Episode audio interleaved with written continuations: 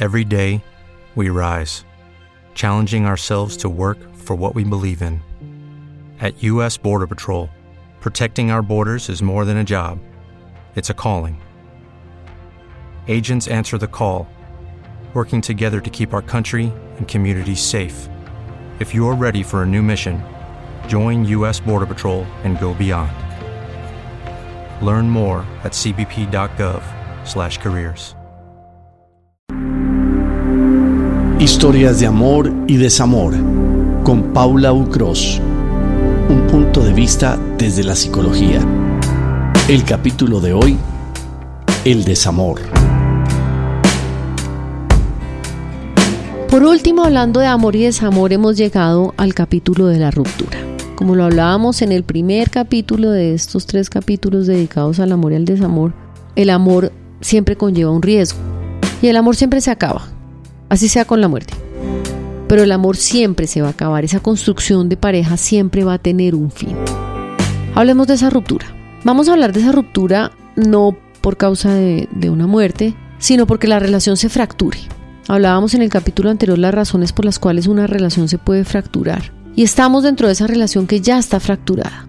Y tenemos dudas. Me voy, no me voy, me separo, no me separo, termino, no termino.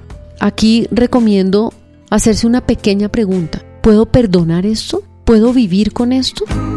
Puede que no sea algo de perdonar, puede ser que la otra persona haya cambiado y antes no jugaba en el casino y ahora le fascina jugar en el casino.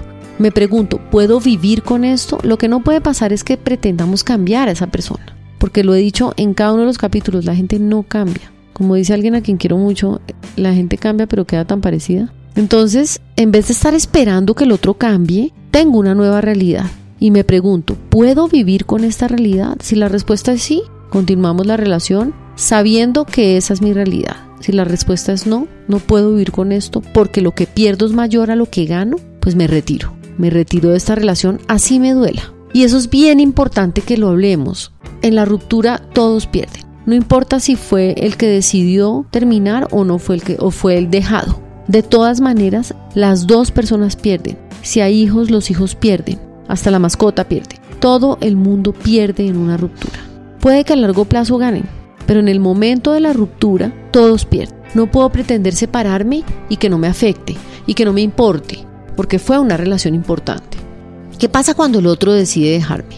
Ahí hay algo que, es más intempestivo, que es más algo que yo no esperaba. Y es un dolor distinto. Y entra eh, la etapa de duelo.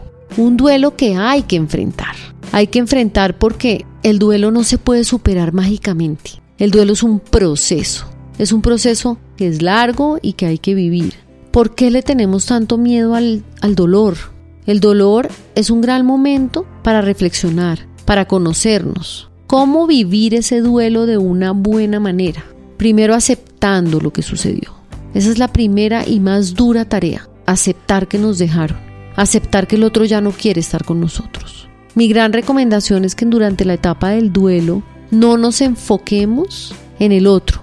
Ay, si yo hubiera hecho esto, entonces esto no hubiera pasado es que el otro es un narcisista, como se está usando ahora tanto decirlo. Eso es un trastorno de personalidad y no, no, no es tan fácil de determinar. Y si el otro es narcisista o no, ¿qué importa? Lo que importa es uno. Lo que importa es uno por qué permitió estar tanto tiempo en esa relación que le hacía daño. O por qué me dejaron, qué cambió en el otro, qué cambió en mí. ¿Me estoy comportando distinto que hizo que el otro cambiara o no? Definitivamente yo seguí siendo la misma persona, pero el otro ya no, ya no quiere estar al lado mío. Revisarse sin juzgarse es bien difícil. Obsérvense. Háganse preguntas. ¿Por qué siento esto? ¿Por qué pienso esto? Pero el duelo hay que vivirlo. Voy donde el psicólogo, donde la psicóloga para que me quite el duelo, para que me quite este dolor. Eso no va a pasar. Nadie le puede quitar a uno el dolor. El dolor no se cura con el tiempo solo, el dolor se cura con el tiempo si así tú lo decides, si decides trabajar en ti. Y te aseguro que saldrá una nueva persona después de ese duelo si así tú lo decides. Pero no es fácil. Hoy en día queremos que todo sea rapidito y facilito. Y no, las cosas que más valen la pena en la vida ni son rápidas ni son fáciles. Y el duelo, si lo vivimos bien, es una gran oportunidad de la vida para renacer. Con lágrimas, sí, no importa. Con dolor, sí, no importa. El dolor, el sufrimiento es un regalo para la reflexión, porque en la alegría nadie reflexiona. Y el duelo no es lineal, no vivimos el dolor de una manera lineal. Hoy tengo rabia, mañana tengo tristeza, pasado mañana tengo nostalgia, hasta que lo supero. No, el duelo es una montaña rusa. Hoy tengo rabia, mañana tengo tristeza y pasado mañana vuelvo a tener rabia. ¿Cuánto dura? Es relativo a quien lo está viviendo, es relativo a cómo fue la relación, es relativo a lo que era para mí esta persona o lo que deposité en esa relación, es, relativo al individuo. Entonces no busquemos etiquetar ni estigmatizar cada etapa del duelo y cómo se debe vivir. Sí les puedo decir que no hacer durante el duelo. No tomar trago, porque como decía en el capítulo anterior, el trago es un depresivo. El trago es el peor enemigo durante una fase de duelo. Mm, así como que les digo a mis pacientes, como si estuvieras recién operado, tienes prohibido consumir alcohol, porque no te va a hacer bien. Segundo, el duelo no se vive cerquita de quien nos genera dolor. Pretendemos que quien nos generó el dolor nos cure el dolor que esa persona generó. No, cero contacto. Es la única manera de poder enfocarse en uno mismo. Si pretendemos superar al otro de a poquitos, hablándonos un poquito, chateándonos un poquito, mirándole las historias, no lo vamos a hacer bien y va a ser más doloroso. ¿Qué se hacer? Buscar contención. ¿Contención en quién? En la gente que nos quiere en la familia, en los amigos. ¿Qué se hacer? Ocupar la mente. Trabajar, leer, es difícil. Cuando uno está en la etapa del duelo por desamor, solo piensa en esa persona y está como obsesionado por esa persona. Es que nadie dijo que iba a ser fácil. Pero aun cuando sea difícil, hagámoslo. ¿Qué se hacer? Ejercicio. Ejercicio aeróbico. ¿Por qué? Porque el ejercicio aeróbico ayuda a que nuestro cerebro genere endorfinas y necesitamos generar endorfinas en esta etapa. Haga ejercicio aeróbico. Es que no soy capaz de levantarme de la cama, pues con dificultad. Pero no podemos olvidar que somos una, que el ser humano es tanto físico como emocional. Entonces nos dedicamos únicamente a la parte emocional, pero es que nuestro cuerpo necesita la actividad física para atravesar el duelo. Si estamos en duelo, Forrest Gump, salgan a correr, naden, bailen, brinquen, lo que sea, pero hagan ejercicio físico. Cuídense, cuida tu salud, cuida tu alimentación comer bien, hacer ejercicio, dormir bien, va a ayudar a atravesar el duelo de una mejor manera. Pero no lo olvides, hay que atravesarlo. No hay un puente, no hay un túnel, no hay un jet para evitarlo.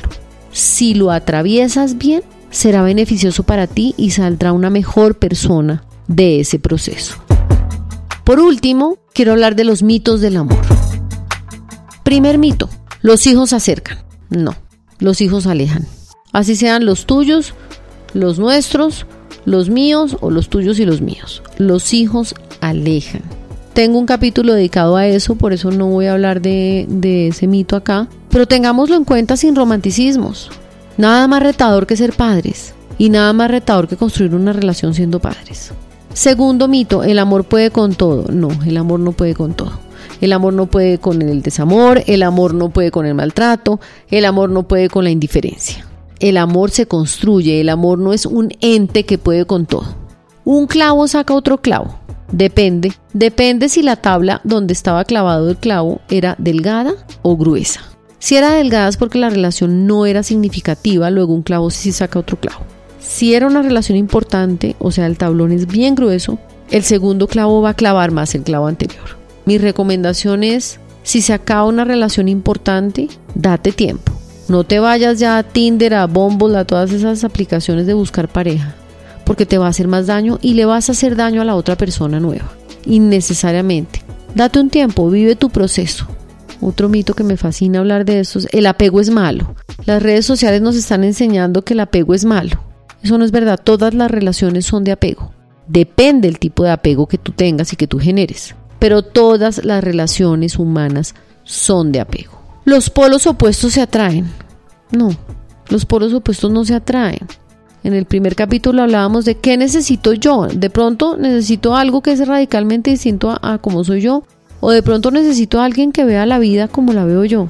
Yo personalmente considero que es mucho más fácil construir una relación de pareja con quien mire el río desde la misma orilla. Es difícil construir una relación de pareja con quien mire el, río desde la otra orilla. Ahora bien, puede que el deseo por el polo opuesto sí sea enorme pero ya lo hablamos en el primer capítulo. Eso no quiere decir que esa sea la persona acertada para construir el amor. Otro mito, si no es eterno no es amor. Eso es un imaginario que construimos.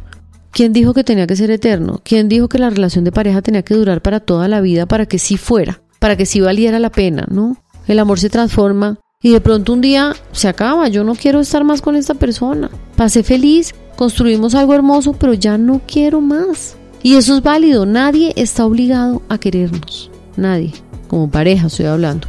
Hay otro tipo de relaciones que si bien no es una obligación, hay un compromiso. Pero con la pareja, sí, es que me dijiste que me amaba, sí, te dije que te amaba, pero ya no te amo más. Y así te duela, yo no soy una mala persona por no amarte más. Te lo estoy diciendo antes de serte infiel, antes de cometer errores. Me retiro, no quiero estar más contigo.